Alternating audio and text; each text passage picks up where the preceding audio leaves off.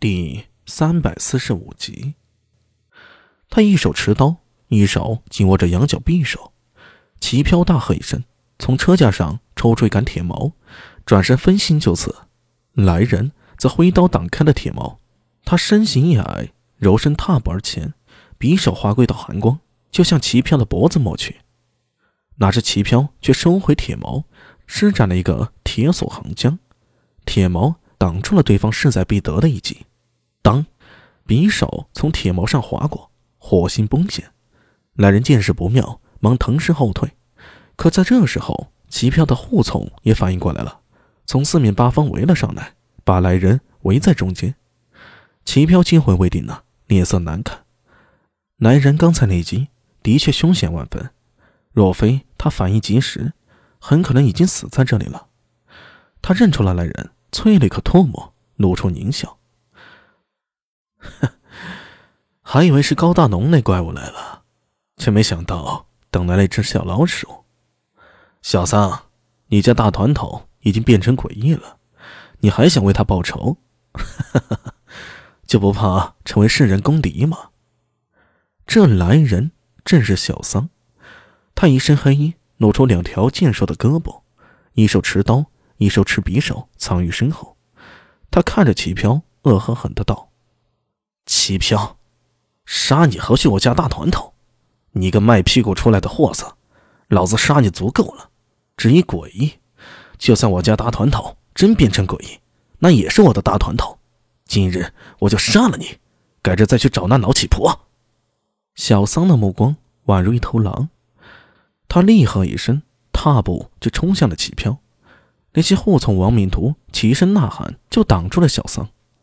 小桑面无惧色。手中横刀凶狠劈砍，眨眼间就砍伤了三人，鲜血喷溅了他一身，火光之中更显狰狞。他全然不顾自身的危险，每每以命搏命，哪怕拼着被砍上一刀、刺上一剑，也要把对手杀死。那些亡命之徒之所以跟着齐飘，无非就是求一个保护。如今让他们为齐飘送命，这些亡命徒显然不愿意的，所以他们人数虽多。却被小桑一个人杀得连连后退。齐飘坐在车上，脸色难看至极。他依靠周大娘夺回了男女的控制权，但手里却没什么真正可用之人。以前他倒有几个心腹，可惜在上一次和高大龙争夺地盘的时候，被高大龙杀了个干干净净。如今他才夺回男女，想要在短时间里培养出心腹，也不是太可能的事情。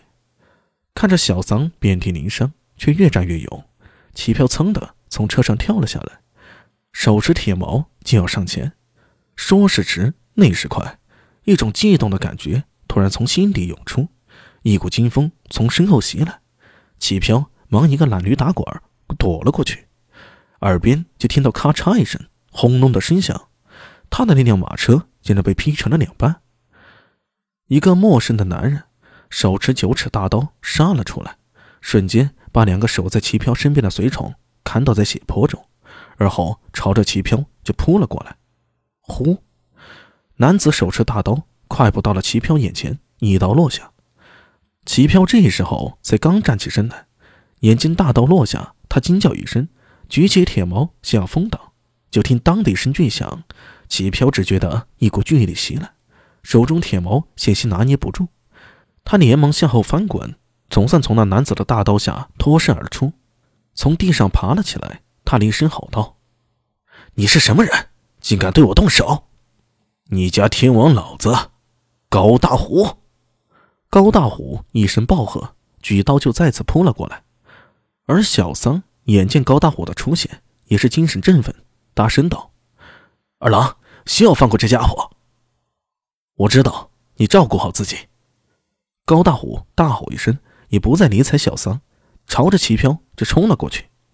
那帮子随从见状，忙要过来阻挡，却不想小桑拼命阻拦，硬是把十几个随从给拦住了。齐飘的双手因虎口崩裂，鲜血淋漓的，虽勉强能握住铁矛，却根本使不上力气。眼见高大虎冲了过来，他哪敢还去抵挡，丢了铁矛，连滚带爬的往外跑去，一边跑一边大声喊道。娘子，快来救我！他哭天喊地的声音凄惨，脚下却一个趔趄，被具尸体给绊倒，扑通的摔倒在地上。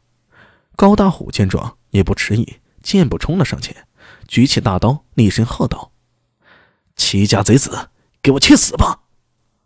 大刀在半空中划出一道奇亮的光芒，势不可挡的就劈向了齐飘。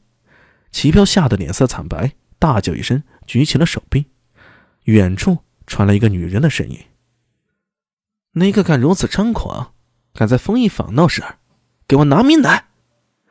一道人影从天而降，落在了齐飘身前。眼见大刀已到了眼前呢，他却不慌不乱，冷笑道：“ 还以为是那个怪物来了，没想到是两只小老鼠。齐飘啊！”你也太没用了，不过是两只老鼠，就让你如此惊慌失措。说着话，他深吸了一口气，张口喷出一股炙热炎流。